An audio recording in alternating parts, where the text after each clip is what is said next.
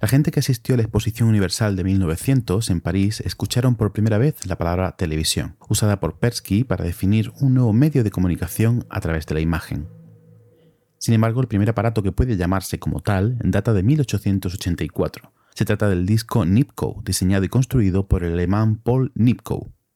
La Bar Television Development Company consigue por primera vez realizar una señal de televisión transatlántica entre Londres y Nueva York en 1928. En el 62 se lanza el primer satélite capaz de retransmitir señal de televisión, en el 85 el magnetoscopio y la Betacam, en el 95 la televisión por cable y en el 2010 los primeros televisiones en 3D. Historia de los avances técnicos y científicos que en algo más de 140 años han permitido llegar a día de hoy, en que hablamos de la televisión como un medio de difusión de esos mismos avances.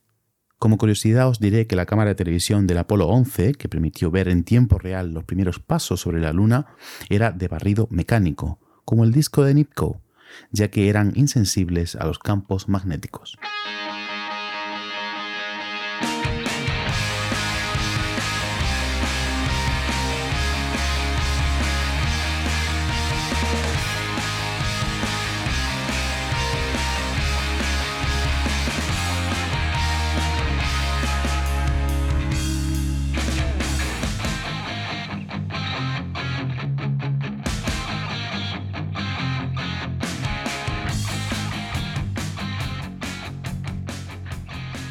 Bienvenidas a No Cuentes Esto, el podcast donde te enseñamos a vivir de contar la ciencia sin morir en el intento. Soy Juan María Arenas, CEO de Oikos MSP, empresa de comunicación científica especializada en desarrollo web, presencia digital y podcasting. Y yo soy Oscar Huertas, CEO de Alnia Kea SL, empresa de gestión de eventos de divulgación, comunicación científica y comunicación institucional. Joder, y hoy tele. Televisión, televisión. Yo no me veo en tele, ¿tú? No, no me veo en tele tampoco. Yo te voy a contar un secreto. Yo cuando decidí qué hacer con mi vida divulgativa, al final em, llegas y dices, voy a tocar todos los palos. Evidentemente, tele no, porque es hiper complejo. No lo puedes hacer tú mismo con tu mecanismo. Pero es que mm, tampoco quise YouTube. Hice tres vídeos y dije, no, no es lo mío. Y me metí detrás de una cámara, detrás de un micro. Me encanta hablar en público, pero no me voy haciendo tele. No, yo presencial sí, pero televisión no. A quien sí se le ve muy cómodo en televisión es a nuestro invitado, a Luis Quevedo. sí, pero se le ve cómodo delante, detrás, al lado, a la izquierda, arriba, abajo. O sea, tú, o sea, puedes montar un programa de televisión. Si tú coges a Luis, lo clonas 50 veces y puedes montar un programa. Me pasa lo que con Novisky en la NBA, que yo creo que sacabas 5 Novisky y tenías un quinteto para ganarte la NBA, porque podía ser base, mm, escolta y todo, pues aquí con Luis Quevedo es igual, es el Novisky de la tele. Claro, guion, producción, montaje, presentador, lo que haga falta. Te lo puede hacer todo. Yo creo que se ha quedado un programa guay. Eh, traemos a un solo invitado, pero podemos profundizar en aspectos que quizás no habríamos tocado con varios invitados. Así que yo lo veo guay. Y nos hemos ido otra vez a una hora y pico, así que. bueno, venga, pues rápido, dime, dime lo de la colaboración del máster, que como no lo digamos, pues se enfadan con nosotros, como son. Bueno, por, suerte podemos hacer esto gracias a la colaboración del Máster de Cultura Científica de la Universidad Pública de Navarra y de la Universidad del País Vasco. Un máster que empieza dentro de muy poquito las clases otra vez, segundo año, aunque en realidad el máster está, partido en dos años, hay que hacerlo en dos años eh, y empieza dentro de muy poquito la segunda tanda de cursos, de asignaturas, que a mí me toca ahora hacer todas las de eh, historia de la ciencia y de filosofía de la ciencia. Mola. Ole, ole. Bueno, pues Sí que sí, vámonos con la conversación. Adelante.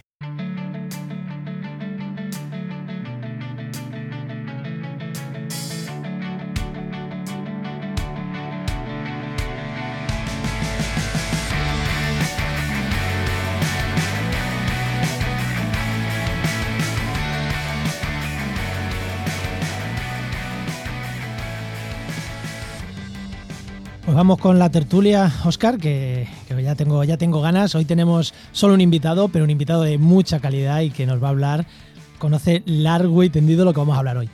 Hoy vamos a hablar de televisión, vamos a hablar de televisión con Luis Quevedo, que Luis es divulgador científico. Podría tirarme dos horas diciendo cosas de Luis, pero me ha dicho que diga esto y que lo demás ya irá saliendo la conversación. Así que, divulgador científico, ¿no, Luis? Eh, pues, eh, sí, y a mucha honra. Es lo más bonito de las cosas que he hecho en mi vida, eh, estar, ser camarero y hacer esto. Lo que más tiempo he hecho y lo que más orgullo me da. Pero ser camarero por la invitación. ser camarero porque no estuviste en un bar de copa, porque eso es lo peor del mundo. Eh, no, es que mi familia siempre, desde bien chiquitito, toda la vida se dedicaron a ello. Mi padre Ah, tenía vale. un restaurancito pequeño, Vale, y luego vale. mi madre tuvo otro, y entonces yo soy alguien que, eh, como muchos en este país, pues empezamos sirviendo cafés con 13, 14 años y, y, ¿no? Que eran las vacaciones, que cuando la gente iba a la Disco Light, ¿tú qué hacías? Pues yo poner cafés, copas, Claro. fregar platos, ¿no? Claro, pero eso Esas recuerda cosas. con cariño, güey, porque yo estuve en discotecas, en bares de tapas, en, vamos, deslomándome, eso, eso es otra cosa. Sí, más tensión, más tensión. Es, eh, dentro del espectro de lo humano es tal vez menos agradecido, vamos a dejarlo así. Bueno, y aunque has hecho de todo, hoy vamos a hablar de televisión. Pero antes, eh, bueno, también tenemos a Oscar, como siempre. Oscar, eh, que no voy a decir en redes sociales, Oscar, porque bueno, ya sabes que luego la gente nos sigue, nos cita y Sí, le da difusión no. programa, así que tampoco es preciso. Pues bueno, lo primero, y siempre empezamos con la primera pregunta para orientar un poquito. Situación laboral, Luis. ¿Cuál es tu situación laboral ahora mismo? Yo no sé si tenéis la edad suficiente para recordaros un, un número que era muy popular en televisión, de lo que vamos a hablar ahora, que era una persona eh, normalmente con un atuendo asiático eh, que en diferentes varas eh, de madera eh, le daba vuelta a muchos platos, a- básicamente a media vajilla. Yo soy entre hombre orquesta y el de los platos chinos. El de los Eh, platillos. yo hago muchas cosas al tiempo.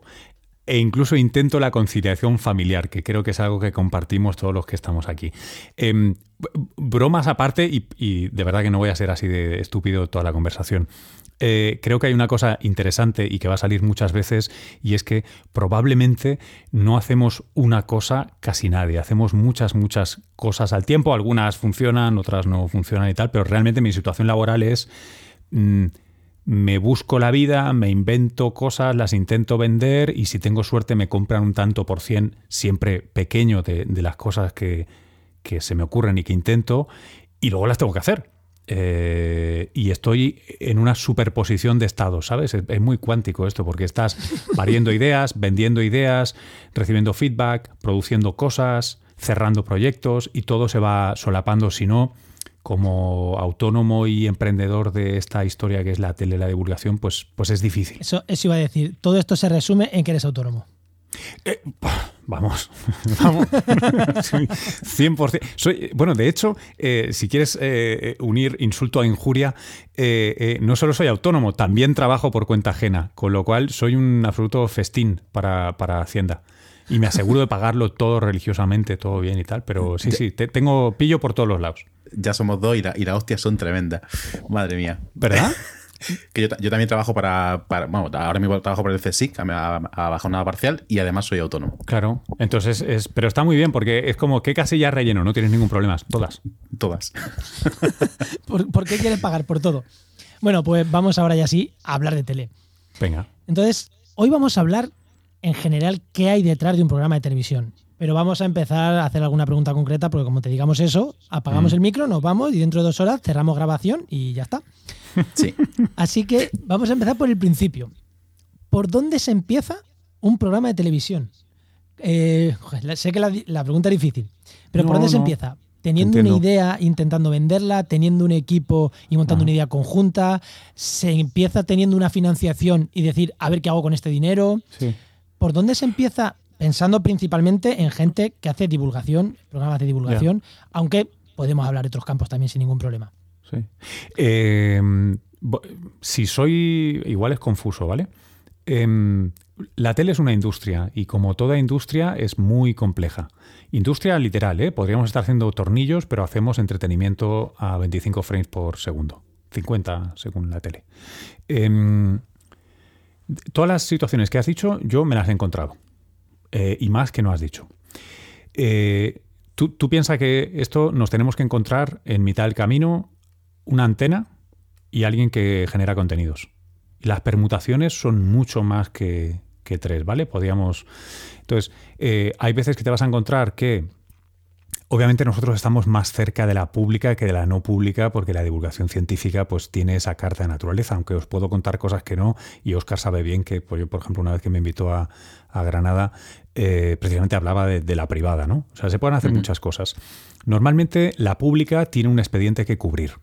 eh, que puede ser un programa, varios programas, nacionales, autonómicas, eh, locales, eh, o, secciones o secciones, en fin, tiene muchas cosas. Entonces, en ese sentido, sí que hay una mínima, hay una mínima necesidad que cubrir, que va fluctuando con el paso de los años, las administraciones políticas, etcétera, y de ahí viven algunos divulgadores que están o estamos en televisión. luego eh, yo creo que una minoría ya está en el otro lado de la industria, que es teniendo ideas o formando equipos para tener ideas o tal cual, y elaborar un producto e irlo a vender. Normalmente es, más sencillo que lo reciban y si no, el punto medio yo creo que sería descontando pues Mediaset, A3 Media y digamos las grandes privadas. Em, luego está la otra idea de que simplemente vayas a hacer pitch, ¿no? a presentar tus ideas normalmente a la pública, a ver si alguna cae bien, ¿no? Porque no solo es que eh, un proyecto tenga que estar bien pensado y con buena gente detrás y tal, sino que encaje, o sea, que haya el hueco en parrilla, que no haya algo que se le parezca, que haya dinero y voluntad eh, artística y política, ¿no? Son, son muchas, muchas cosas. ¿Has visto cómo he conseguido no responder a tu pregunta? no, pero, pero ha respondido, es decir, no hay una única forma. Eh, pero al final pasa un poco como con todos los proyectos de comunicación. Al final te puedes encontrar varias situaciones. O tengo el dinero, necesito hacer algo, o mm, preséntame una idea y ya veo si te la financio o no te la financio. Claro, si nos circunscribimos a la televisión, muy pocas veces vas a tener el dinero y tienes que colocarlo en algún lugar. Casi siempre era la antena tiene el dinero y tú quieres ese dinero y colocas un contenido. Y últimamente eh, hay muchas antenas que tienden a eh, querer emitir a coste cero, es decir, que la ventana sea su participación en el proyecto. Para que nos entendamos, eh, ¿sabes lo que dicen cuando la gente hace artículos de aquello de esto te da nombre y reputación? Sí. Pues lo mismo. Visibilidad. visibilidad, eso es, perdóname. yo, me he encontrado, yo me he encontrado una vez intentando la única vez que me he acercado yo un poquito a hacer algo cercano a la televisión, que tuvimos una idea, bueno, una idea y que queríamos llevar adelante, al final no salió. Eh, una persona que conoce bien el mundo de la televisión me dijo, dice, a ver, dice, lo que vosotros estáis pensando, dice, yo lo veo, en, porque él tiene programas ahí en, en, en Movistar, en los canales estos temáticos de Movistar, tal. Y me decía, pero ahí tiene que ser que engañes a alguien, a, una, a un, alguien que te pague el dinero, porque ellos lo que te van a poner es como mucho te van a dejar emitir en su programa. Ya está. Pero es que tiene mucho valor eso. Dice, te van a dejar, si la idea les gusta, emitir en su programa. Tienes que hacer un proyecto piloto con la idea, muy chiquitín, y vas y se lo vendes. Pero claro, que sepas que ellos no te van a pagar. Tiene que ser que la financiación te venga por publicidad, por otras cosas. Esa fue la única experiencia que he tenido yo. Lo digo también como ejemplo de, alguien que está empezando, que su primer acercamiento me, dijeron que esa es una buena forma de, empezar a entrar en el mundo de la, tele. No sé si es buena o es mala, pero me recomendaron esa forma que podría ser. Hombre, si vienes pagado es más fácil que si pides dinero. Eso es, así de directo. ¿eh? Em, no sé necesariamente si es una buena manera de empezar en televisión, porque también sientas un precedente. Sí, no, pero era porque íbamos a pedir una ayuda, íbamos a pedir una ayuda que podía estar financiado ya y como parte del proyecto, mm. algo así. o sea, bueno, lo digo que era, fue una posibilidad que me, que me Lo digo como... No, no, y, está muy bien. hay muchos proyectos que gracias a este tipo de, de, apaños, de, de, acuerdos, ven la luz y son meritorios y son buenos y generan un servicio público y, y animan a la gente y transmiten cultura y son maravillosos. Pero, hay un pero. Em, como estos para profesionales, si queremos vivir de esto o si quieres montar una productora, eh, eh, ostras, igual, que, no, te paguen igual no es la mejor forma, claro. Igual hay que empezar poniendo en valor lo que estás haciendo, pero también es verdad que para empezar te tienes que conocer también, etcétera. Es, un problema endemoniado. sí, si, aquí no se decía hacerlo gratis, era que la financiación viniera por otro lado, que tú a la tele esta le presentarás ya el, paquetito montado. Que digo, bueno, pues mm. eso fue lo que, lo que me dijeron. Al final no llegó a ningún lado ese proyecto, ¿vale? Lo digo. No, no llego, no lo puedo como ejemplo de qué hay que hacer. Oye Luis, eh, ¿qué, equipo humano se tiene para eh, un programa, no sé, de alguno de los, que hayas, de los que hayas hecho? ¿Qué cantidad de gente, con qué formación, eh, qué equipo humano, qué equipo técnico se requiere para decir, venga, vamos a montar un programa como 314 o como, no sé, mm. cualquiera de los que haya hecho? Em, en general es siempre mucha gente, muchísima gente, mucha más de la que, de la que parece obvio. Si ahora ya no se estilan, las eh, emisiones tienden a cortar, pero si alguna vez te quedas a ver los créditos de las producciones de televisión, verás que la cantidad de gente es, impresionante, ¿no? Decir, oye, pues si he visto 25 minutos de algo donde había un pavo hablando, o sea, ¿qué, ha pasado aquí, no? Em, es mucha gente, es muy necesaria toda esa gente. Em, por, por aproximarte cifras, tal vez un programa estilo 314 pensad que no es en directo, ¿vale? Que se preproduce y se produce con mucho tiempo, ¿no? O sea, luego queda muy comprimido el producto. Pues igual es un equipo de entre 15 y 20 personas. Eh, un programa como por ejemplo la serie de Los Poderes Extraordinarios que dice para Cero con, con Patricia Conde y tal. Eh, pues eso es un equipo de igual 50 personas sin contar eh, sin contar pues, pues oficinas, la productora que era muy grande, ¿no? que era Cebra Producciones, etcétera. O sea, muchas cosas que ni si, el conductor, ¿lo cuentas o no cuentas? O sea, es, complicado, ¿no? Pero son muchas, muchas personas. Em, y la cosa para mí más importante, yo creo, sobre todo para quien se plantee entrar en televisión, eh, no solo como divulgadora, divulgador, sino como, oye, yo me interesa crear algo o participar en este algo, es, como decía al principio, esto es una industria, con lo cual hay mejores prácticas y gente que es experta en televisión. Eh, no, tu ciencia y tu contenido es siempre, no es el último mono, es importante, pero es fundamental entender que continente y contenido tienen que ser armónicos. Em, en recursos humanos, en producción, en profesionalidad. Entonces, si... Os lo voy a plantear de esta manera. Muchas veces, al menos era, era mi caso cuando yo empecé en esto, yo soy un enamorado de la ciencia y entonces se lo quiero gritar al mundo. Eh, entonces, para mí lo importante era lo que yo tenía que contar, mi amor por ese objeto y mi amada, que es la ciencia. Eh, y yo no entendía de tele. Entonces yo proponía cosas estúpidas. Eh, por el desconocimiento. No entendía de editar, no entendía de componer, no entendía de guion. Eh, no podía entender por qué eh, la realizadora hacía esto o aquello, o por qué, ¿sabes? todo ese expertise a mí me ha costado muchos años. lo poco que sé, me ha costado muchos años, de verdad, aprenderlo. Y seguramente el consejo fundamental que yo le daría a alguien, si, si es que puedo darlo, sí, sí, sí, es cállate la boca y escucha mogollón. O sea, si abres la boca es para preguntar, porque realización sabe mucho y te puede enseñar mucho, producción sabe mucho y te puede enseñar mucho. O sea, realmente el, el, medio es muy, muy, muy importante dominarlo. Solo cuando dominas el medio, creo que puedes empezar a hacer florituras, ¿no? Puedes empezar a hacer, un poco como lo de aprender a pintar, ¿no? Tú primero, por favor, que sepas imitar a los maestros y luego flípate con lo que quieras, ¿no? Claro, luego ya te hace un cuadrado, un triángulo y lo vende por lo que quieras. Pero, primero que sepas imitar un Rembrandt o imitar un lo que sea. Eh, sí, porque en ese, en ese proceso aprendes a respetar y valorar lo que hacen. Hmm. Eh, y entonces todo fluye, fluye creo que mucho mejor y creo que se acaba notando en el producto. Claro, porque tienes guionistas, tienes cámaras, tienes eh, gente que se encarga de la parte de audio, eh, gente que está con la parte de, dirección, producción, vestuario, maquillaje, iluminación, eléctricos, eh, gente de asistente de producción, gente que se encarga de los invitados, gente que se encarga de la administración, la facturación, etcétera. ¿Quién te trae el catering? ¿Quién se lo lleva? ¿Quién ha limpiado ese suelo para que no tenga huellas antes de que grabemos? Es una persona fundamental en el equipo. Em, quién abre, quién cierra, quién se asegura, o sea, los mensajeros, eh, el que compra las memorias SD y no te quedas sin o se estropea y te llega otra. Hay 400 millones de el que Busca las, el que busca las tarjetas para que no se olvide guardar todo ese documento. Eso es muy importante en, en, las producciones largas, eso es el trabajo de una persona es que nosotros tuvimos un, en un documental un marrón con uno, menos mal que siempre lo hacíamos por todo por duplicado, pero menos mal, porque la persona que se tenía que encargar de eso no lo hizo. No, no lo considero importante. Claro, claro. Pues, y, en todas esas, y en todas esas funciones que has dicho, una persona que venga del mundo que quiera divulgar ciencia, que diga, no, yo me quiero ganar la vida divulgando ciencia. Sí. Entiendo que el que está delante de la cámara, el presentador entre comillas, eh, puede ser un divulgador, puede ser una persona que se gane la vida divulgando ciencia, o no, o no, o puede no, serlo, pero podría ser una opción, mm. como es tu caso muchas veces, pero también eh, hay roles necesarios para las personas divulgadoras en ese equipo.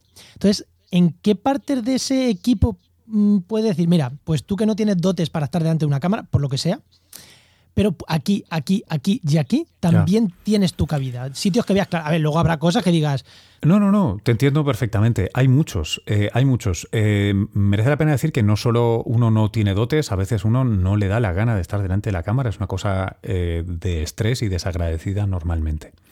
sobre todo si la pruebas, no es una cosa necesariamente positiva. Hay mucha gente que elige no hacerlo, que, es muy respetable y está muy bien. Detrás de la cámara. Detrás de la cámara están los obvios y los no obvios. Los obvios son contenidos, ¿ok? Guión, redacción, pero también, por ejemplo, grafismo, eh, animación. Eh, yo a veces es aquello de mm, mi, reino, mi reino por un animador o un grafista que sepa lo que está animando o graficando. Eso es muy difícil de encontrar eh, porque aúna el criterio científico, ese criterio audiovisual y el buen gusto artístico. Eso es dificilísimo. O sea, si alguien tiene esas tres, por favor, que me llame porque es, de verdad, es fundamental. Después, y, después, si alguien tiene esas tres, que llame a Luis y que no difunda este programa porque alguien ah. le puede también llamar a Luis. O sea, ya sabemos. Eso, eso. Eso, que no quedemos todos chitón. Em, después, otra parte que a mí me parece fundamental, que es un poco más abstracta, tiene que ver con la producción. Eh, yo a veces llamo productor científico a eh, muy buenos colegas que me han salvado el culo mil veces en tareas como, por ejemplo, ¿no? Ahora estoy produciendo el método para televisión española.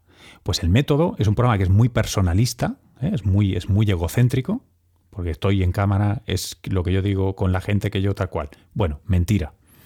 Eh, yo tengo una idea de lo que quiero hacer, pero luego me rodeo de un equipo de gente que dice, mira, voy a contactar con esta persona o vale, vale, vale, me leo el paper que, que me obligas a leerme, pero es que hay un segundo autor que tú no has mirado al que he llamado y me ha contado una historia muy buena. Mira, te paso el transcrito de la historia, te mola, sí, porque lo podríamos poner en guion, ah, vale. O sea, hay una cosa que yo le llamo productor científico, que no es guion exactamente, no es redacción exactamente, sino es gente que sabe de ciencia tal vez no sabe del todo divulgar en televisión, ¿vale? No tiene por qué ser el personaje de televisión que sabe hacer un guion perfecto, que eso normalmente me gusta que sea gente de guion y a ser posible que no sepa de ciencia.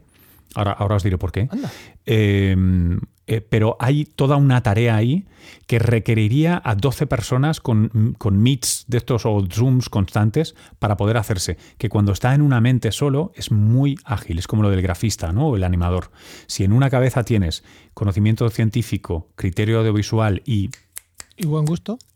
Y, y, movimiento, ¿sabes? La gente que tiene sangre en las venas, que llama, pide, hace, resuelve eso es fundamental en televisión porque televisión tiene muchísimos imprevistos. ¿Vale? Televisión es una cosa rara. Siempre quieres mostrar algo, sorprender de alguna manera y eso significa, mira, eh, ayer por la tarde yo estaba, eh, en fin, no importa cuando escuchéis esto, pero creedme que el jueves por la tarde, un jueves por la tarde, yo estaba en el plató de la sexta en Más Vale Tarde con Mame Mendizábal y quería hablar de test rápidos de antígenos, de los de pruebas de saliva. Bueno, pues alguien consiguió una diana enorme eh, y unas flechas con no sé qué que ponía PCR, test de antígeno, no sé qué tal cual, para que yo clavara y hiciera el monger con una cosa, pero que visualmente quedaba muy bien. Bueno, el hecho de poder enviar un WhatsApp y que alguien pille todo esto, lo interprete y aparezca en plató tres minutos antes de que vayamos al aire con la diana, las flechas, lo no sé qué tal cual, macho, no tiene precio. o sea, hay, hay muchos trabajos para gente así. Y máxime una cosa. Eh, voy a hacer una generalización que espero que nos parezca pedante. Yo creo que la gente que completa con éxito una carrera de ciencias, sin demérito para los que estudian otras cosas, y yo he estudiado historia y filosofía también, ¿eh? no, lo digo por. ¿Vale? Em, hay, un cierto, hay unos ciertos muebles que te colocas en la cabeza que tiene que ver con sistematizar, priorizar, optimizar, eh, ¿Vale? No es, no es, ser más inteligente, ni, mucho menos. ¿eh? Es, esta idea de eso, sistematizar la, mentalidad científica, el gusto por el dato, el gusto por comprobar, el gusto.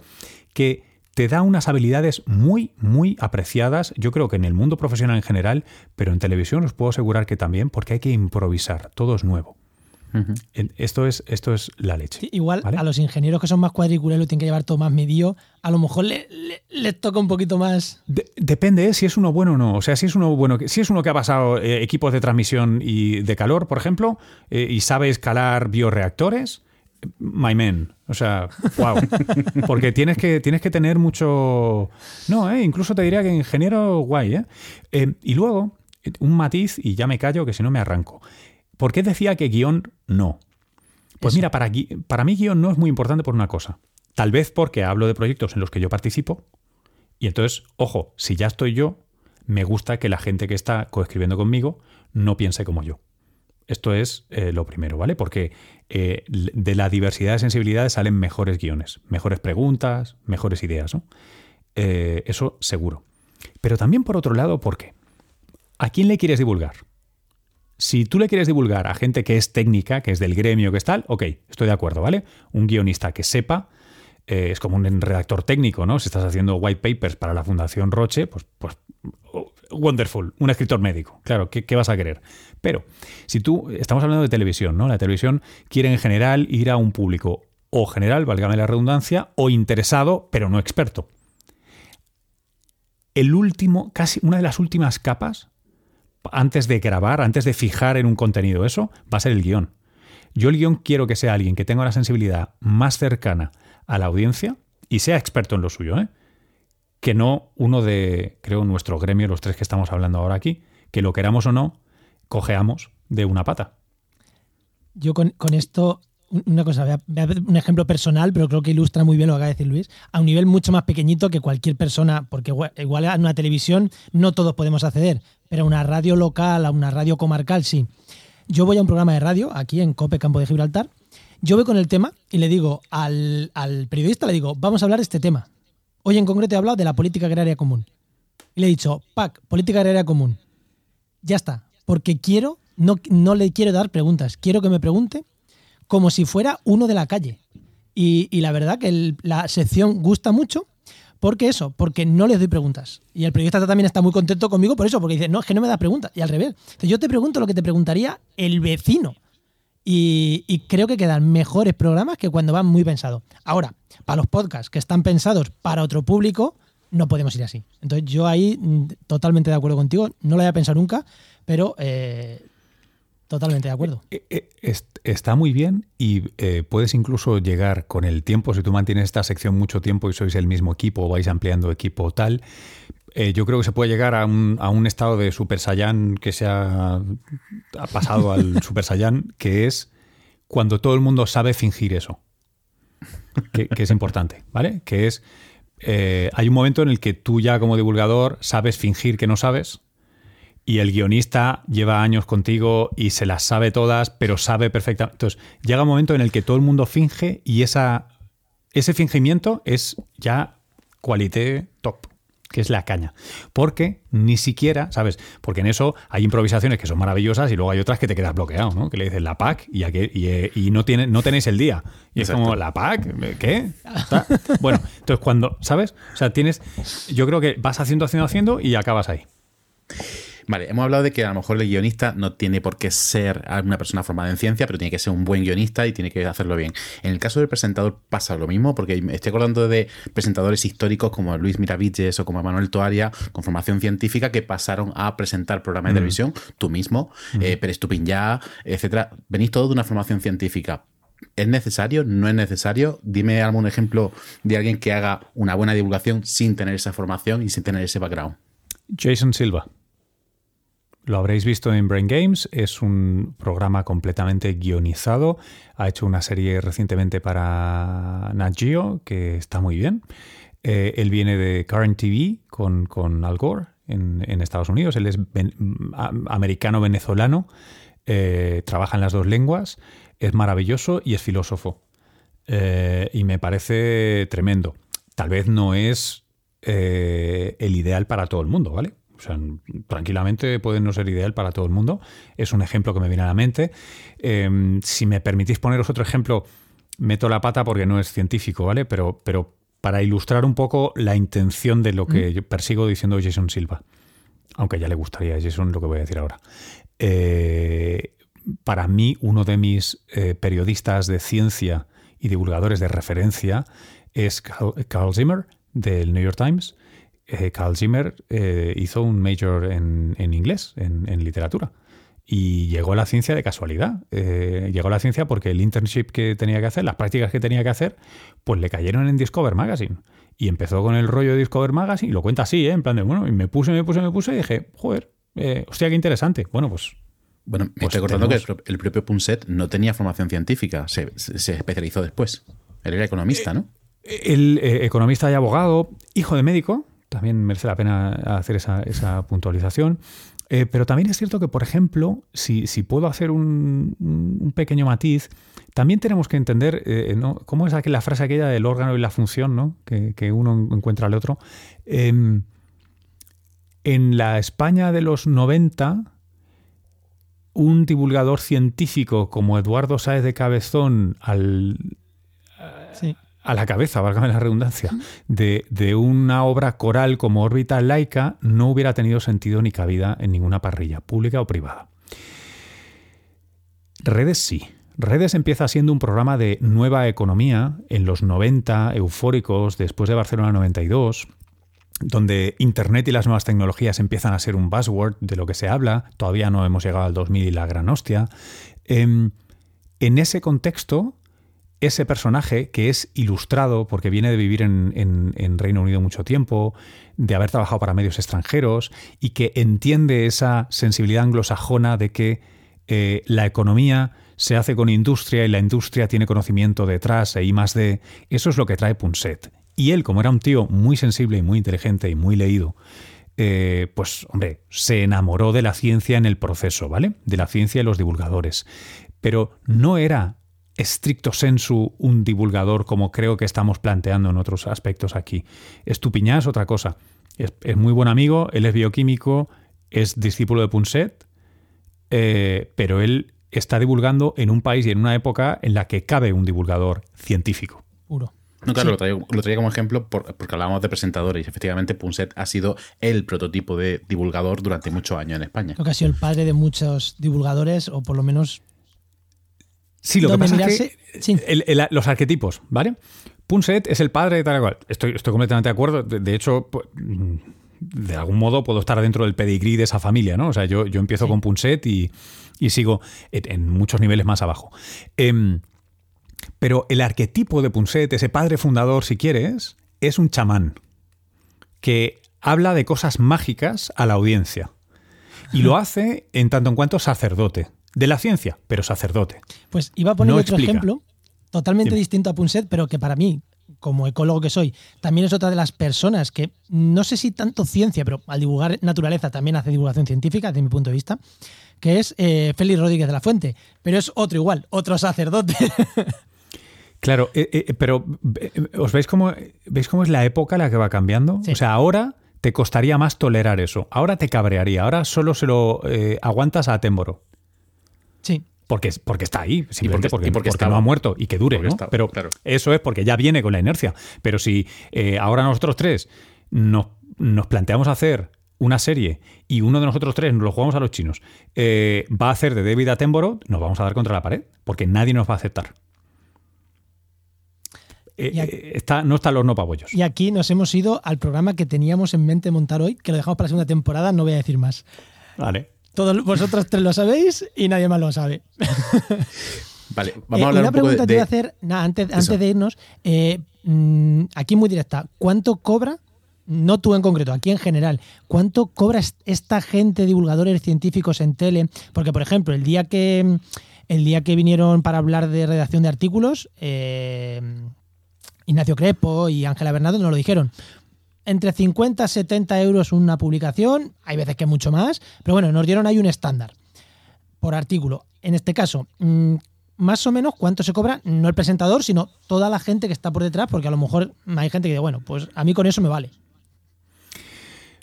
Como son equipos muy grandes, eh, te voy a responder, ¿eh? Eh, pero tengo que contextualizar. Son equipos muy grandes. Hay unos rangos salariales del copón. Pero tres cosas. Una, pensad que esto no son sueldos, sino que hay proyectos que se montan, se desmontan y son por obra y servicio, ¿vale?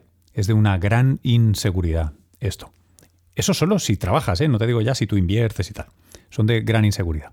Con lo cual es razonable que los salarios o que las contraprestaciones parezcan elevadas. De hecho, os puedo contar un detallito. A mí la Seguridad Social me envía una carta dos veces al año en la que me invita a eh, contribuir más de mi IRPF si quiero.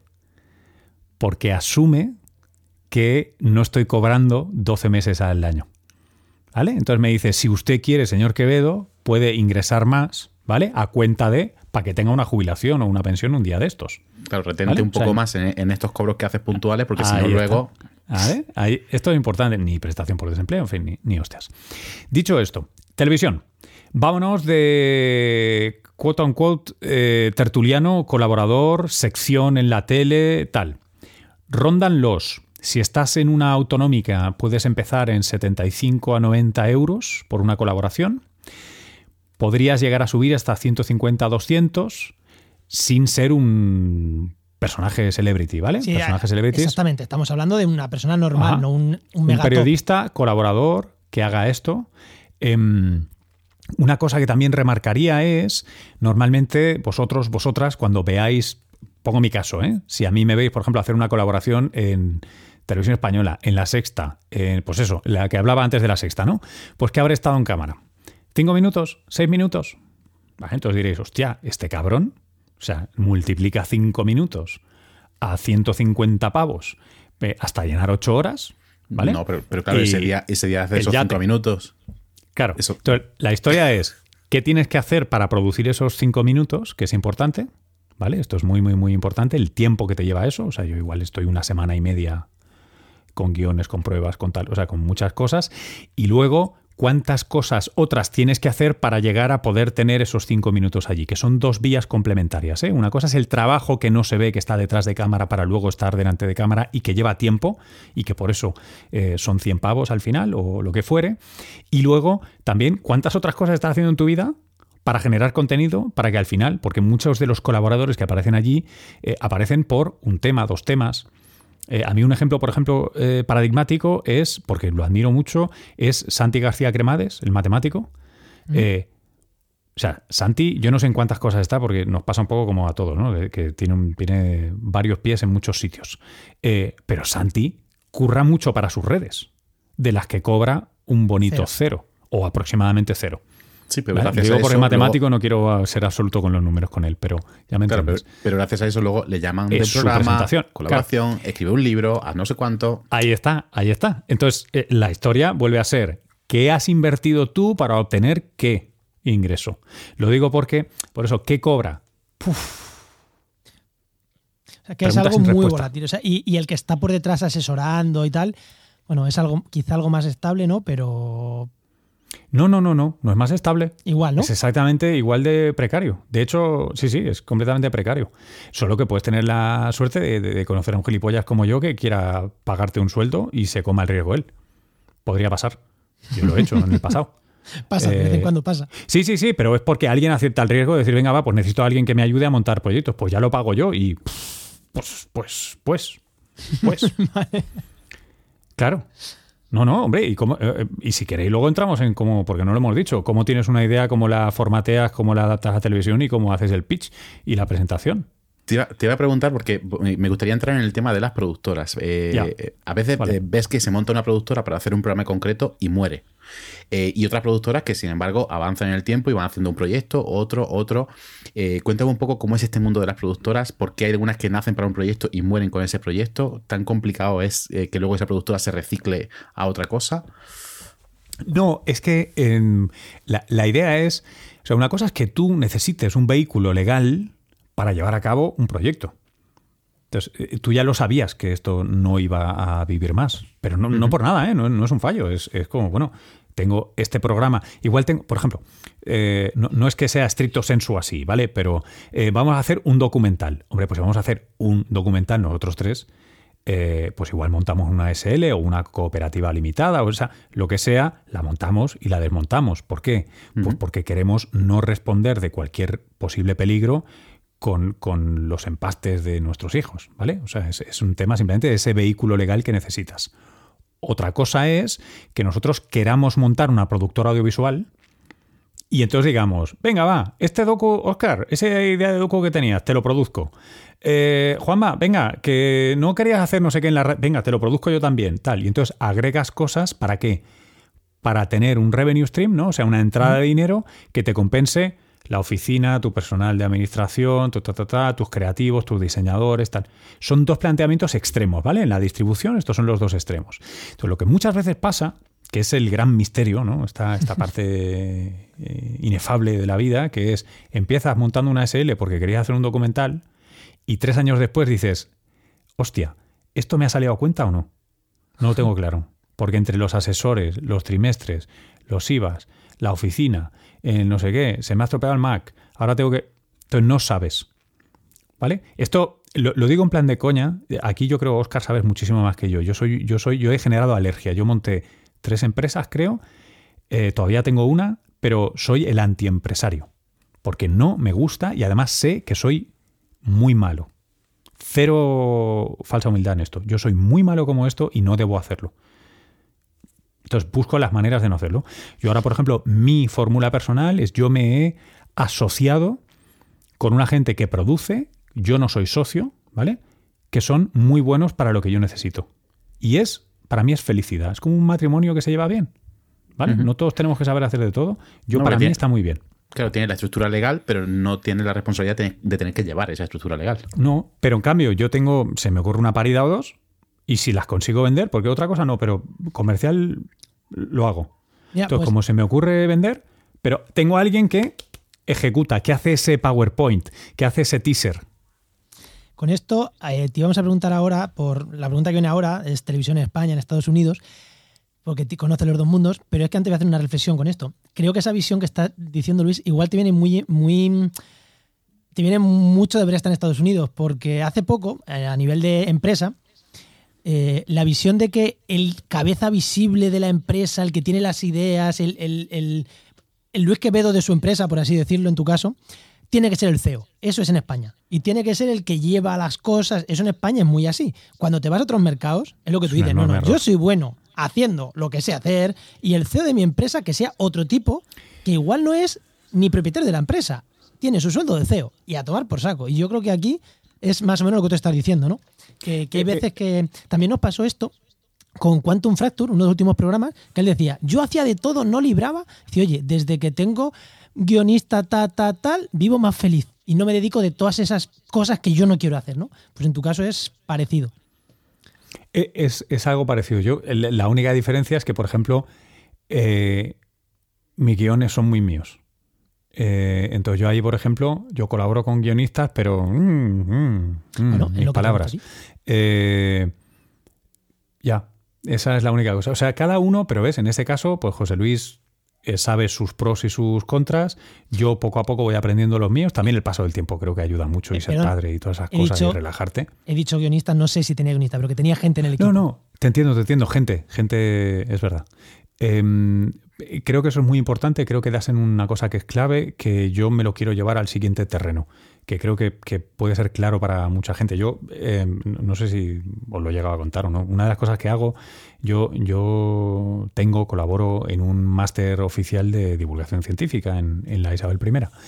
Y mi obsesión cuando aplicamos la memoria para que nos dieran la calidad y por tanto nos dejaran hacer el máster oficial y todo el rollo, era una asignatura que es optativa, que está al final de todo, que es el perfil profesional del divulgador. Y ahí es donde yo me desquito y cuento las cosas que no me dejan contar en ningún otro sitio, como es. ¿Por qué necesitas a un socio que sepa de AD, Administración y Dirección de Empresas? Y que sepa de impuestos y trimestres de cual. No, no, no, no un asesor, un socio. A alguien que le importe para dónde va el barco. De verdad. Y que sepa de esto. Y que te lleves bien con él. Pero ya está. Un pacto de socios, un plan de empresa, cómo se elabora un proyecto y se pichea. Eh, o sea, todas esas historias. Esa eh, cosa que, si no, es que si no te cuesta aprender la base de hostias, Claro, te pasas una década diciendo, o sea, tú miras para atrás y dices, que, o sea, es tierno, es tierno y es entrañable, pero es que gilipollas era que, probablemente, si, uno es mínimamente inteligente, girará la perspectiva y dirá, dentro de 10 años pensaré que soy subnormal ahora mismo, ¿no? O sea que siempre hay margen de, crecimiento personal y profesional. Eh, Pero uno que es importantísimo es, si estamos hablando en, en términos estrictamente profesionales de esto, acuérdate que es un trabajo y tómatelo en serio. Y hay gente que sabe mucho mejor que tú hacer cosas. Hacerlo todo uno tiene que ser el último recurso, creo.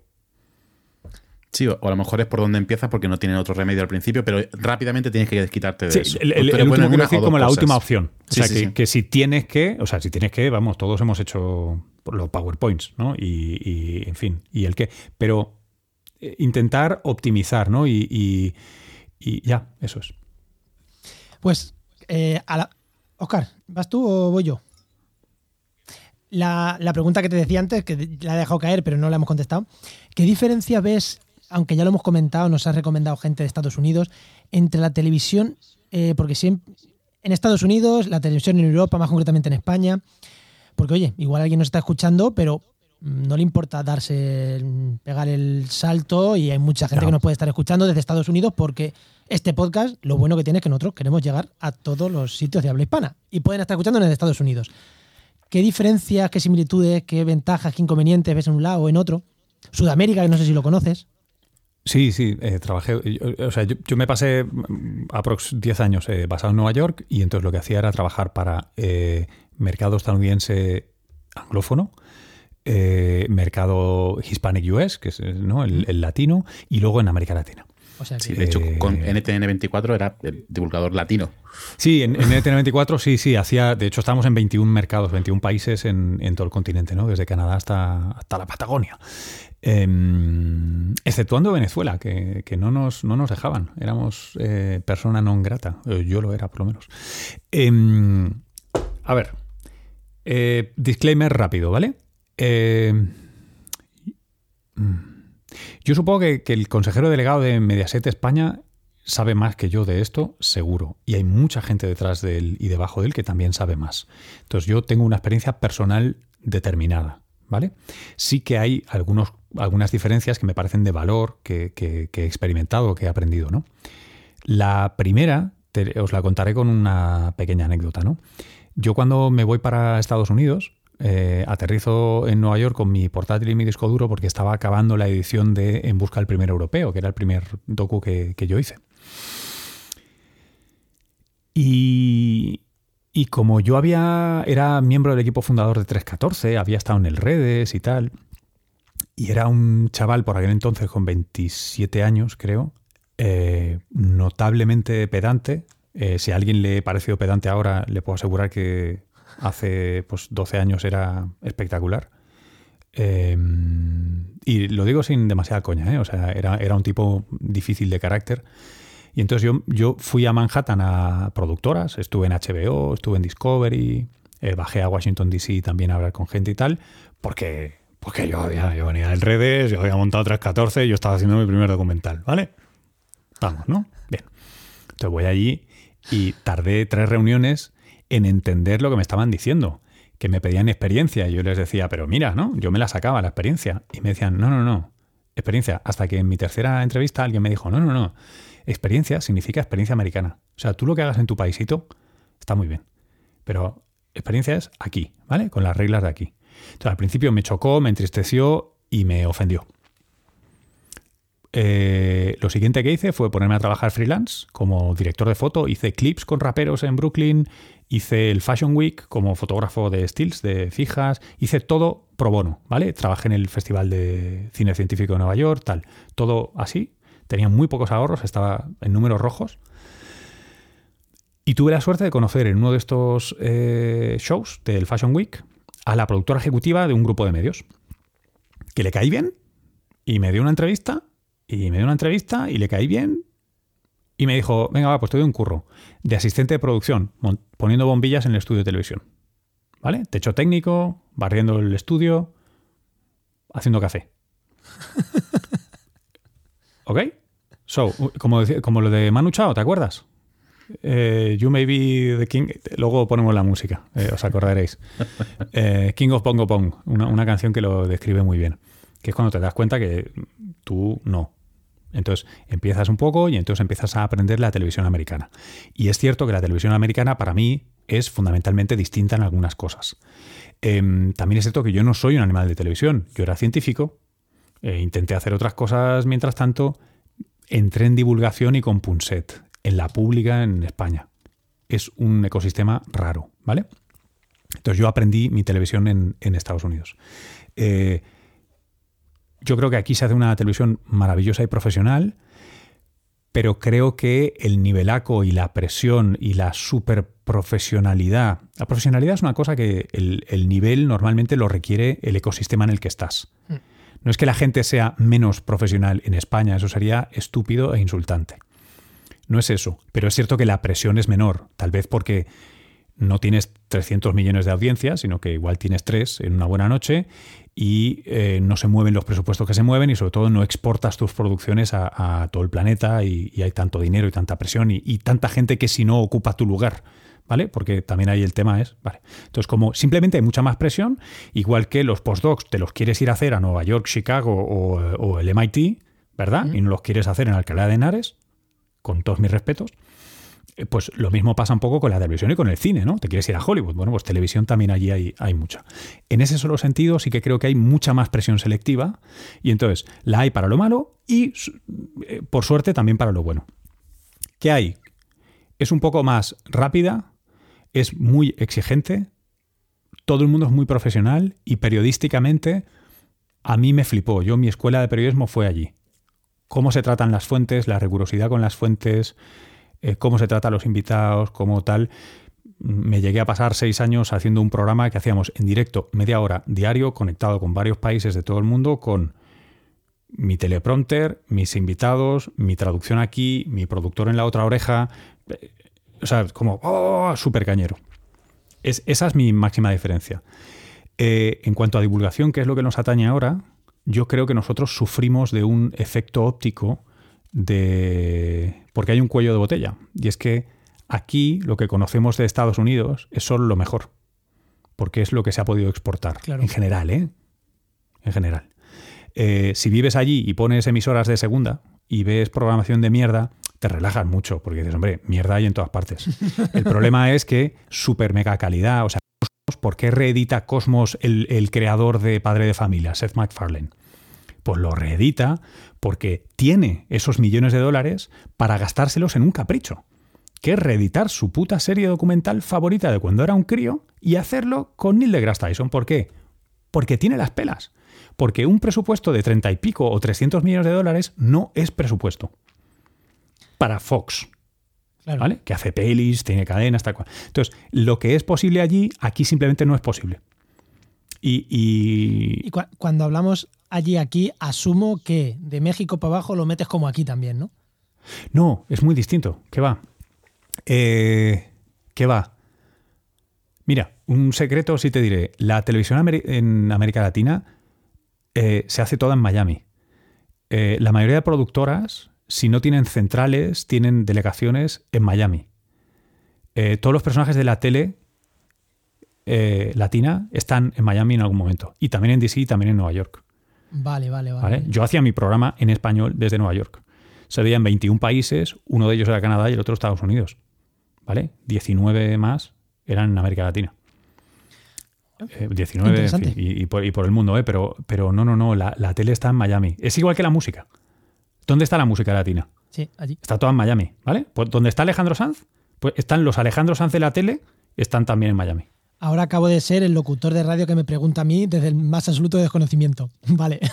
No, no, no, no, pero claro que como leches vas a saberlo si no estás. Mira, yo, hice una serie para History Channel eh, en inglés que se llamaba eh, Doomsday, el, fin o el final se tradujo o algo así, eh, en la que yo fui el personaje de promo en español para toda América Latina. Entonces a mí me volaron de Miami a México DF para hacer los medios, ¿no? La reunión de medios. Pero todo, todo el mundo, o sea, el, Hispanic US y el, y el, y el, Latin, ¿no? Es un mercado que te cagas y que está muy acoplado al mercado estadounidense. Con lo cual, hay que ir con cuidado porque sí que es cierto que hay producción local que te puede parecer, pues igual que la española, Hay producciones españolas maravillosas, ¿eh? Eh, al, loro, ¿eh? Pero sí que es cierto que hay muchas producciones de mucha calidad en, LATAM porque están acopladas a la factoría estadounidense. Y muchas se hacen, pues eso, en, Texas, en, Florida, en, Los Ángeles hay mogollón de producción en español también. Vale, vámonos a venirnos otra vez a, otra vez a España. Eh, dime un análisis eh, somero de cómo está ahora mismo el mundo de la comunicación científica en España. Eh, obviamente todos conocemos Orbita Laica, pero hay otros programas. Eh, en radio se está haciendo muchísimo, pero estamos con el tema de televisión. ¿Cómo está un poco el panorama y cómo ves la evolución? Es decir, ¿estamos un poco mejor que hace unos años? ¿Vamos a peor? Esto, es, esto, es, esto es la hostia, es increíble. Mira, además yo tengo la ventaja de haber estado en el extranjero, con lo cual tengo el, tengo, ¿sabes? Lo del hervir la rana, ¿no? O sea, yo es como me tirando una agua hirviendo de golpe. Em, yo me fui de aquí con lo de 314 y mi primer documental pensando que era la hostia. Y cuando se me ocurrió volver, había mogollón de programas, muchísimos más profesionales, eh, un, tejido profesional de la divulgación mucho más maduro. Por supuesto, nos queda trabajo por hacer y ojalá nos siga, nos siga quedando siempre, ¿no? Eso significa que no nos conformamos, pero el, nivel de profesionales que hay ahora es, es acojonante. Y, ese es el adjetivo que lo describe. Eh, dos cosas. Em, claramente detrás de esto ha habido una. Eh, una. Quiero llamar. Ha, sostenido este esfuerzo. Hay un esfuerzo sostenido por parte de la Fundación Española para la Ciencia y la Tecnología que ha sido muy inteligentemente desarrollado, con sus imperfecciones, como todos, repito, ¿eh? y a mí no me paga nadie. Eh, bueno, sí, sí trabajo, pero ya me entiendes, eh, que, ha permitido que ese tejido madurara, eh, madurara incluso se independizara, ¿no? O sea, ahora muchos renegarían de hacer cosas para FECID. Ole, qué bien, eso es que hemos madurado. ¿Vale? Eso está muy guay. yo creo que no me imagino cómo hubiera sucedido de otra manera, sin, sin ese, esa cuña. me, ha parecido tremendo lo que han conseguido en estos años. están detrás de Orbitalaica, que tú mencionabas. Eh, también tenemos a Pera Estupiña, a, la Punset, si quieres, haciendo el, cazador. Lo, digo en el mejor de los sentidos, ¿eh? Eh, de verdad. Además, yo, yo, tengo una tribuna publicada en el mundo haciendo una geografía de Punset, o sea que para mí Punset son palabras mayores. y otro día lo defiendo, si queréis. Eh, y luego hay una cosa que ha sucedido eh, recientemente que me parece, dos cosas, perdóname, muy chulas. Una, en una participo yo, puedo no ser objetivo, pero es que eh, Radio Televisión Española ha creado un vertical de ciencia por primera vez en su historia. tú puedes ir a rtv.es barra ciencia y está el portal Ciencia y Futuro que tiene todo. Tiene órbita, tiene el cazador, tiene mi programa del método, tiene eh, el programa de qué animal, tiene todos los programas, secciones, sean radio, sean tele, eh, sea generar contenido web, etcétera. O sea, estamos caminando hacia un momento en el que seguramente se desdibuje el objeto de este programa. Y es que cada vez menos la televisión tiene sentido en sí, ¿no? Y empieza a estar en ese menú híbrido que consumes a través de tu laptop, tablet o smartphone. Eh, esa es una cosa que creo que merece la pena celebrar y aquellos que no lo conozcan, perdonadme el momento venta, pero merece la pena verlo mm, para celebrarlo, tío, porque es un signo de evolución muy guapo. Yo, eh, sí, sí, sí, sí. No, y el segundo es que, por desgracia, pero vamos a verle el lado positivo, el puto coronavirus eh, ha hecho que hay una gran parte de la sociedad que igual no estaba particularmente sensibilizada porque estaba ocupada con sus vidas, que son muy complejas normalmente las vidas de todo el mundo, pero ahora se da cuenta de que, oh por Dios, me encantaría poder encontrar en un sitio, poderme fiar de lo que me dicen en un sitio y, no tener que leer preprints y cotejar y ver si el grupo de... O sea, cosas que no se puede hacer. La gente, la población necesita información con rigor científico garantizado, que no sea un coñazo, que se entienda bien, que se pueda seguir y que sea relevante para sus problemas. Esta reencontrada, redescubierta necesidad, eh, creo que la estamos convirtiendo en una virtud y está retroalimentando el ecosistema de divulgación gracias a mogollón de compañeras y compañeros que están currando y se están dejando las pestañas eh, leyendo preprints y escribiendo hasta altas horas de la noche. Totalmente de acuerdo. Pues volviendo al tema que lo has dejado caer y lo teníamos aquí para comentar una de las últimas cosas que queremos comentar, es el tema de la televisión online. Y justo preparando el programa con Oscar y con mi compañero Enoch, que, lo tenemos siempre ahí detrás, aunque no están todos los programas aquí, hablábamos de la televisión online, pero no YouTube. Nos referimos a lo que tú acabas de decir, a a3media.com, a televisiónespañola.com barra no sé qué. Y teníamos la sensación, o yo por lo menos la tengo, que cuando acudes a esas televisiones online, lo que se ve favorecido es el contenido de calidad, es el contenido de ciencia, son los documentales, son el reportaje de este periodista que ha sido súper bueno, aunque no sea de ciencia. Entonces, creo que lo mejorcito, cuando acudes a ver la televisión online, realmente acudes a ver lo mejorcito de la televisión. Y para mí, la divulgación científica es de lo mejorcito que se hace en televisión, o lo más perdurable que se hace en televisión. No sé si tiene esa, esa tú también esa impresión o piensas que la gente entra en televisión, a ver, sin menospreciar a, a Masterchef o a no sé quién, pero creo que la gente entra principalmente a consumir ese programa de, yo me acuerdo, a el escarabajo verde, que entrabas a verlo porque habías escuchado, te había recomendado no sé quién y entrabas a ver el escarabajo verde, fue de las primeras cosas que yo recuerdo así, de, oye, mírate lo que está en internet. Ya, estoy, estoy tentado de ser un poco malo, y espero que me perdones, eh, y decir, uno, es un razonamiento un poco tautológico el que haces. Te cuento por qué. Eh, tú dices que se ve beneficiado ese tipo de contenido que a ti te interesa. Em, seguro, porque te interesa y es el que ves. Entonces, ojo con eso. por eso te pregunto, por eso te pregunto. Tú, tú, puedes ver las cifras y decir que efectivamente, fíjate, el consumo on demand favorece a contenidos que no están en telegeneralista. Y decir, ¿veis? Telegeneralista tendríais que Ojo, ¿eh? No, no, no, no, no, no estoy diciendo eso para nada. No, no, no, no, pero, pero desarrollo yo, es que esta conversación la he tenido muchas veces. Entonces, quiero, quiero tocar los tres ángulos. El otro es, ves cómo, es como en los periódicos electrónicos, ¿no? La ciencia funciona, ¿por qué no nos ponéis en mejores lugares, no? No, no, no, es que, cuidado, una cosa es el usuario o el consumidor o el ciudadano, que prefiero, eh, incentivado para buscar ese contenido, que como no lo encuentra en otras partes, pues lo va a buscar online, que es donde le queda. Ojo, no confundamos, no hagamos una sinécdoque, ¿vale? De lo que pasa en el online eh, con, con, lo demás. ¿Por qué? Y luego, por último, por la naturaleza del producto. Masterchef lo tienes que ver en directo y con más gente.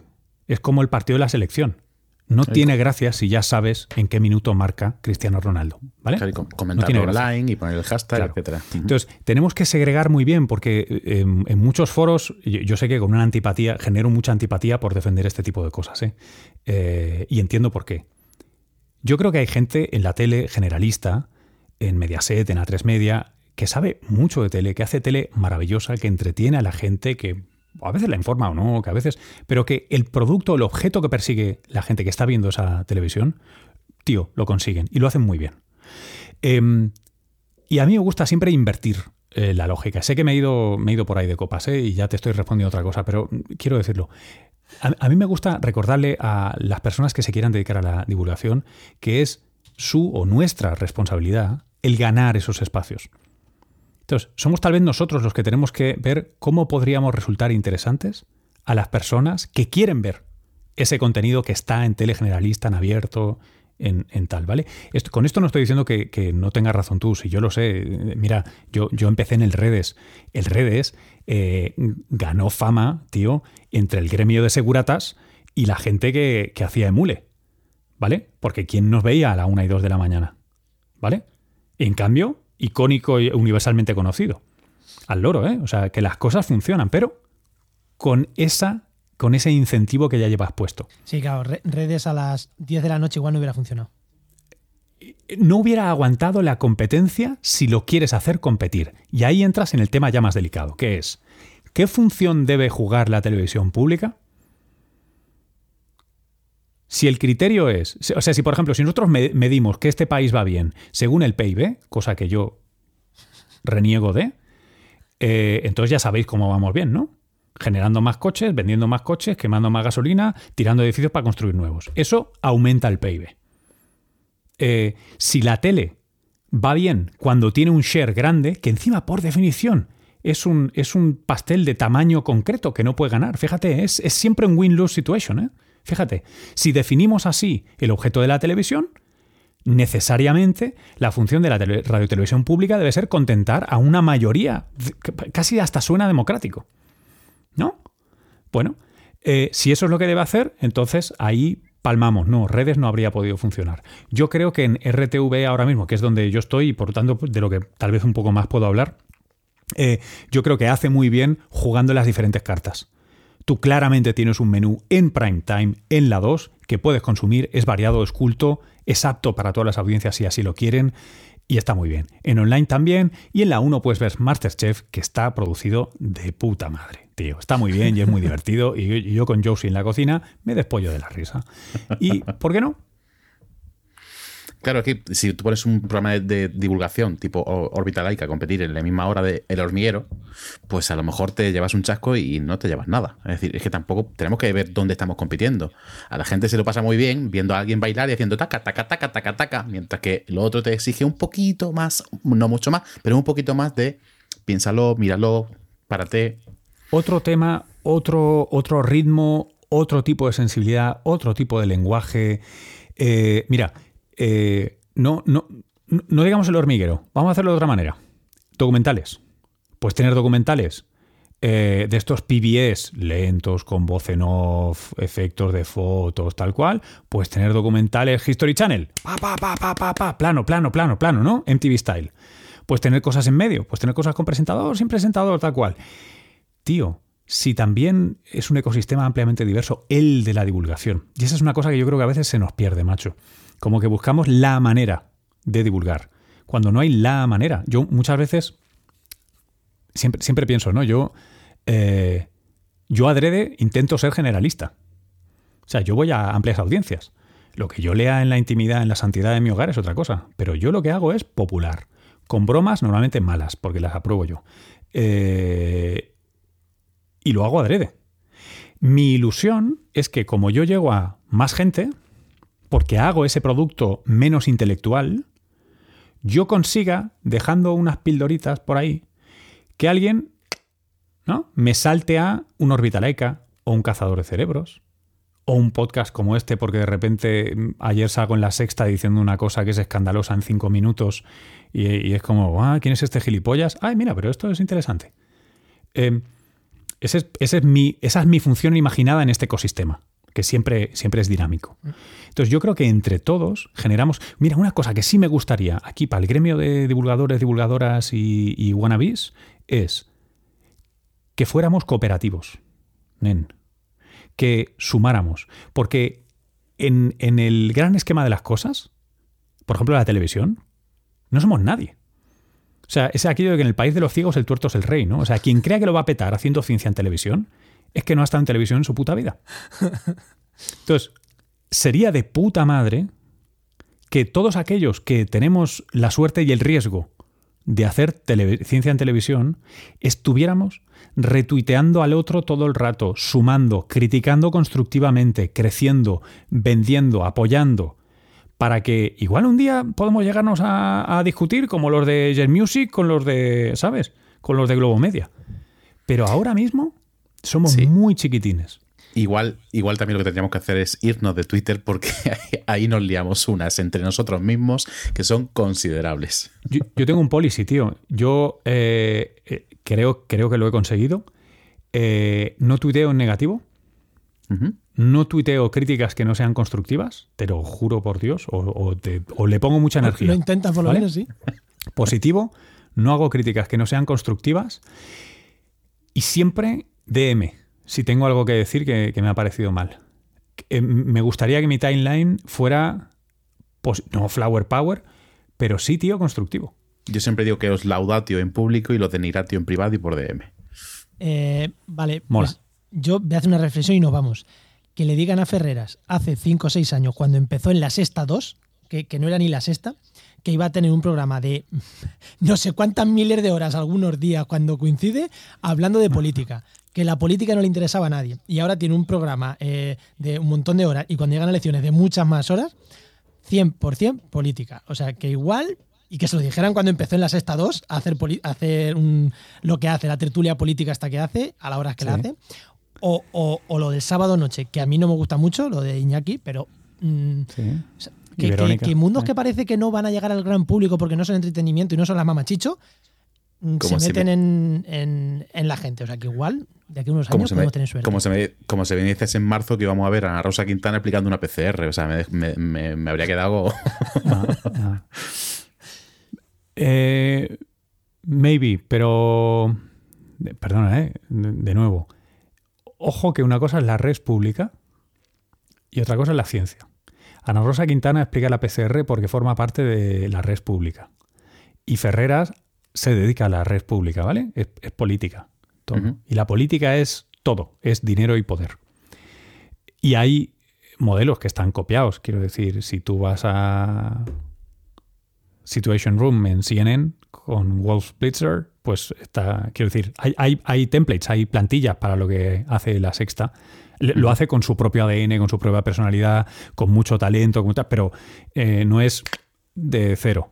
Em, si lo haces para ciencia, yo creo que lo más parecido a un ecosistema que podríamos copiar de manera activa, yo, soy incapaz, yo no tengo el talento, pero animo a alguien a hacerlo, es lo que hacen los hermanos eh, Green, que empezaron como bloggers, se pasaron a YouTube, eh, luego ficharon oficialmente cuando hicieron Side News, eh, Side Channel, perdona, Side Channel, ¿no? Es Side Channel, creo que es en, YouTube. Em, y luego, en, particular, Hank, que es, que es un escritor, la verdad, prodigioso, ha hecho pelis, ha hecho. O sea, que son, que son personajazos, ¿no? Eh, eso es una cosa que me gustaría ver. No sé cómo se hace, la verdad. Pues a ver si alguien lo pilla la idea y lo, y lo consigue hacer. Pues venga, Pero ¿sabéis quiénes son, no? Sí, los y, de y, animamos a que, a que, la gente, si se le ocurre cómo hacerlo, que nos llame y, nos ponemos, ¿no? mira, si es, si es en, fase, en fase temprana, yo les compro hasta un 5%. bueno, pues. pero... Si os parece, vamos a ir dejando las preguntas más largas y nos vamos a las preguntas cortitas. Venga, pues vámonos. tírale, Juan. Venga.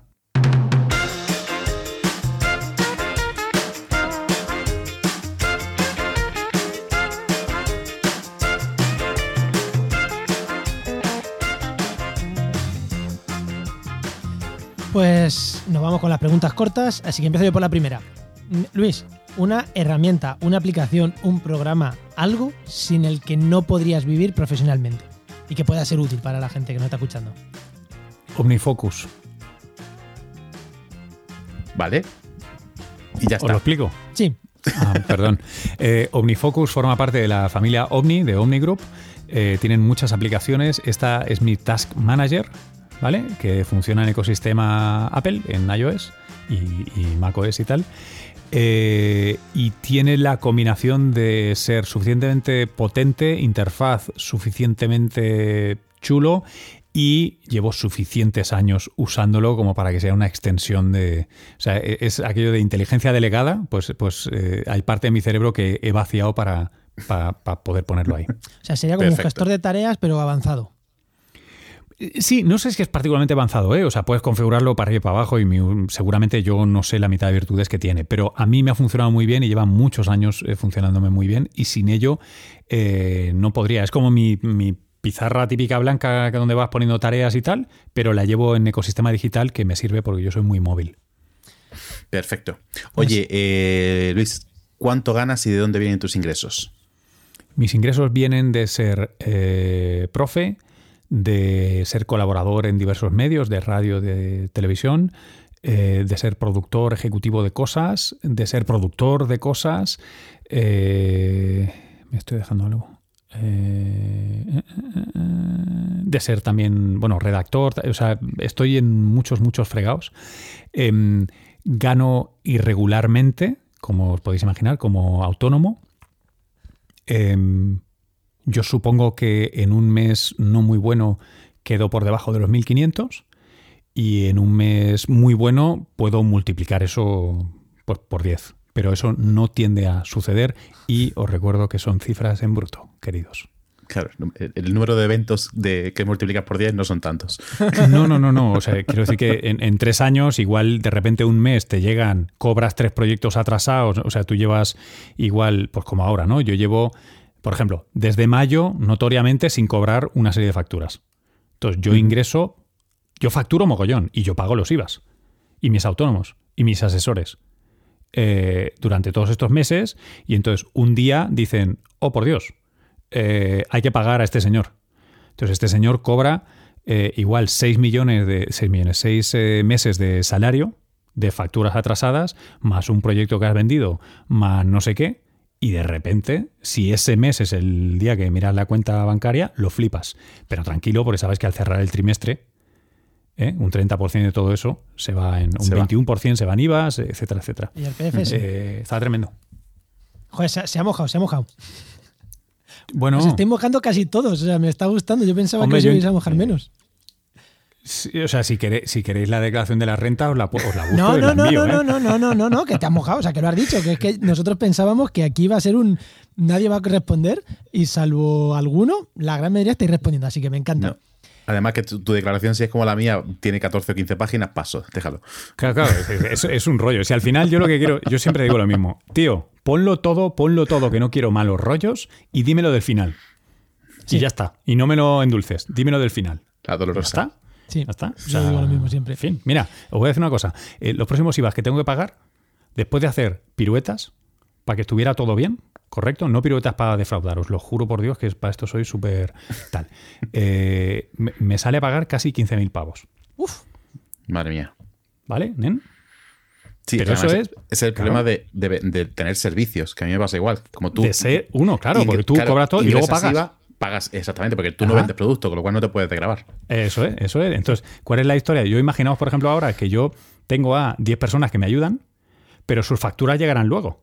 Entonces, como sus facturas llegarán luego, yo tengo que adelantar el IVA de igual un equipo de 10 personas. Yo. Y a mí, si fulanito no me paga desde el mes de mayo, tal cual, pues ya me dirás de dónde lo saco. Eso- pues así, así estamos. muy importante para todos los que sois autónomos y escucháis este programa, y seguro que sois muchos. Eso veces que duele, que cuando haces una factura de 10.000 euros dices, ay, qué guay, pero luego te llega y No, no, que es que no hay, no están ahí, no, no es verdad. Y luego encima si le quieres añadir, mira, el, el icing on the cake, como dicen los gringos, es yo soy ciudadano estadounidense a nivel fiscal. Yo tengo doble, estoy, estoy en los dos países. Eh, con lo cual, yo cada año pago mi declaración de la renta también en Nueva York. Entonces, eh, con lo que quiere decir que yo elaborar una, una declaración de la renta no me sale por menos de 2.000 pavos. De coste, de hacer el papeleo. Y, y así las cosas, nen.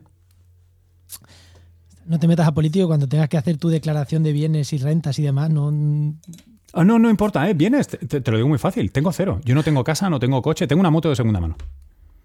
Ya está. Y el ordenador este, y el, y el micro molón. That's it, ¿eh?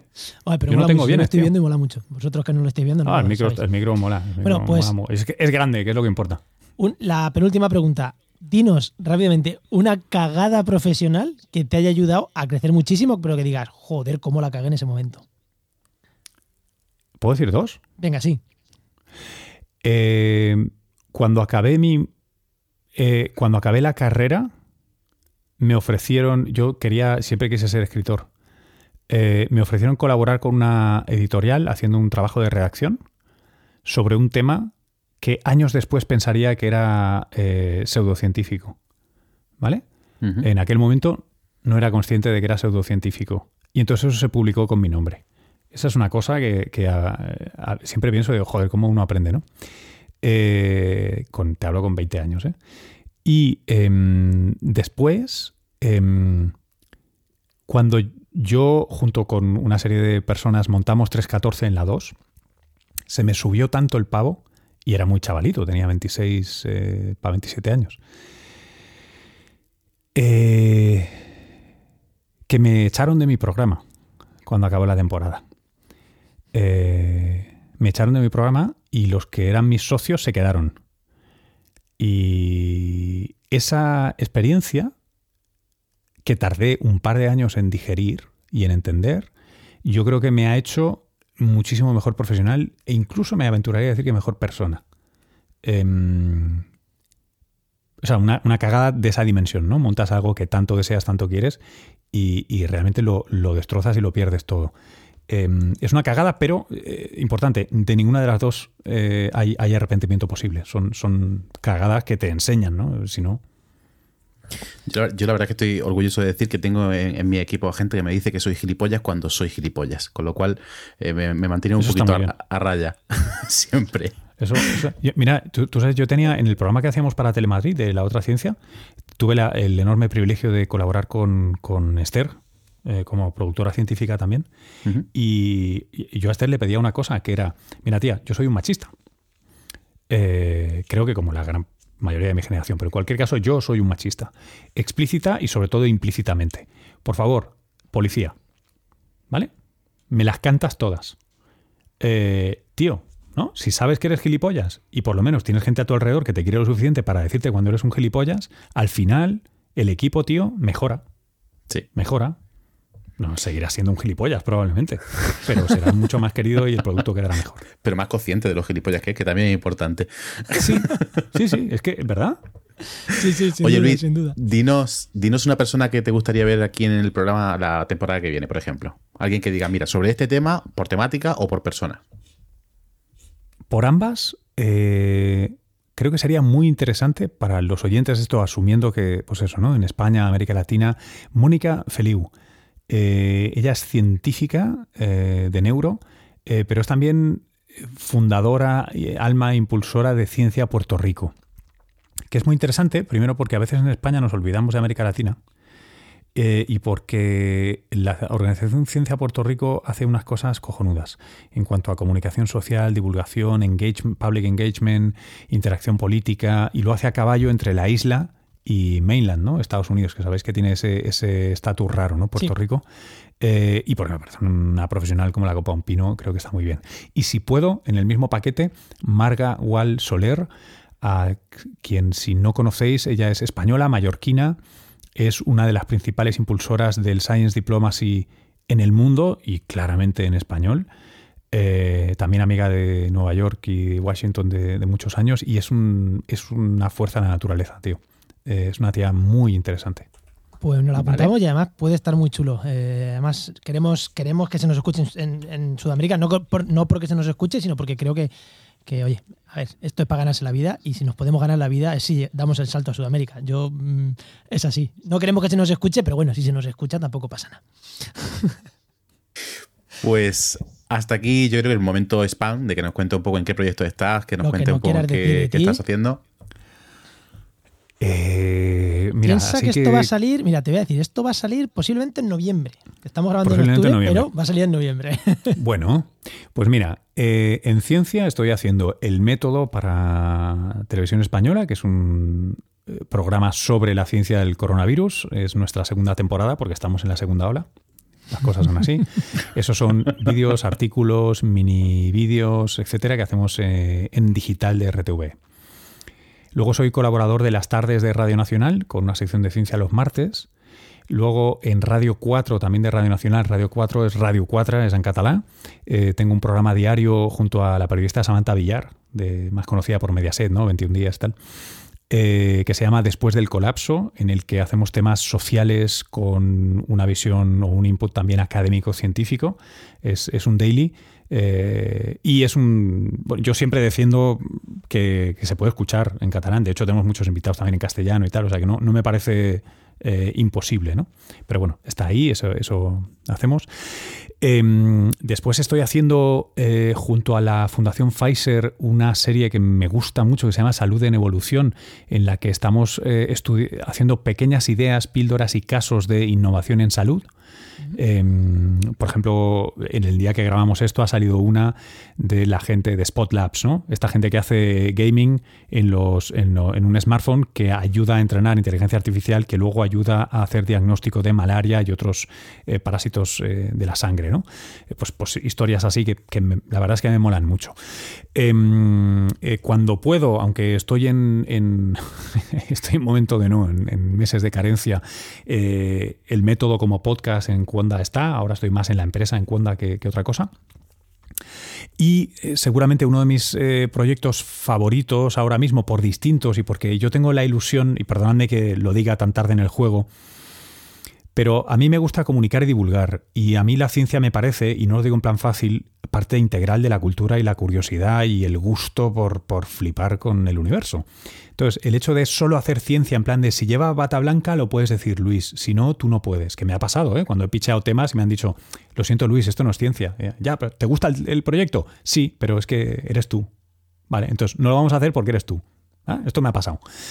Bueno, pues he conseguido que alguien me hiciera caso, eh, que es la Fundación Juan Marc, y eh, estreno la semana que viene, de hecho, a finales de, octubre, un formato que es podcast que se llama Debates Insólitos, en el que buceo en el archivo desde el año 70 y pico de la Fundación Juan Marc para tratar temas de actualidad con debates que jamás pudieron tener lugar. En los que, por ejemplo, enfrento dialécticamente a Ronald Reagan con José Luis San Pedro.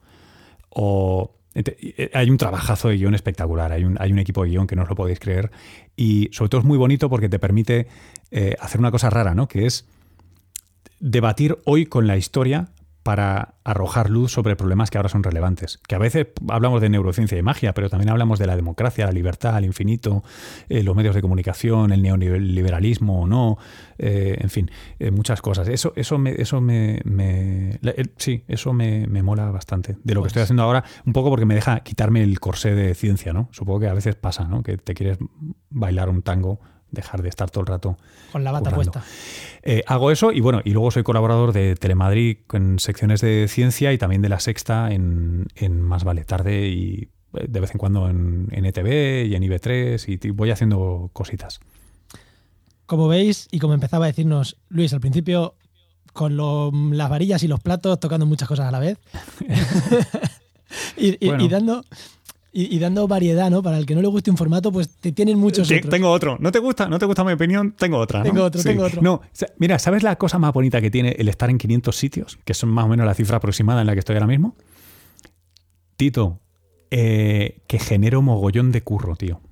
Me, me, da una puta hemorragia de placer cada vez que puedo contratar a algún colega que sé que es un guionista de puta madre, que es un director de foto bueno, que es un documentalista tal. O sea, mola mucho, porque yo no lo, como yo no tengo productora, yo no trabajo eh, con una estructura cerrada, sino que trabajo con mucha gente. Y eso para mí es un placer, tío. El, interactuar con tanta gente con tanto talento, tío. O sea, guau. Qué pues maravilla. Pues muchísimas, pues muchísimas, muchísimas gracias, Luis, por, por haberte habernos regalado esta hora y pico de conversación que hemos tenido. Gracias a vosotros, chicos. De verdad es un, es un gusto. Más hacía tiempo que no nos veíamos, joder. Pues esto ha sido No Cuentes Esto, un podcast de la red Podcastidae. Y recordad que este podcast se hace con la colaboración del Máster de Cultura Científica de la Universidad Pública de Navarra y de la Universidad del País Vasco, un máster que es una maravilla. Y si queréis hablar con nosotros y con Luis, os esperamos en redes sociales. Y ya sabéis, no contéis esto, a ver si alguien os va a levantar la idea y va a ganarse la vida y vosotros no. Menos la idea que hemos soltado, que esa si la cogéis, pues sí, nos la decís y la vamos montando, ¿vale? Nos la decís a nosotros. Stock options. Stock options. Gracias, chicos. Nos vemos. Adiós.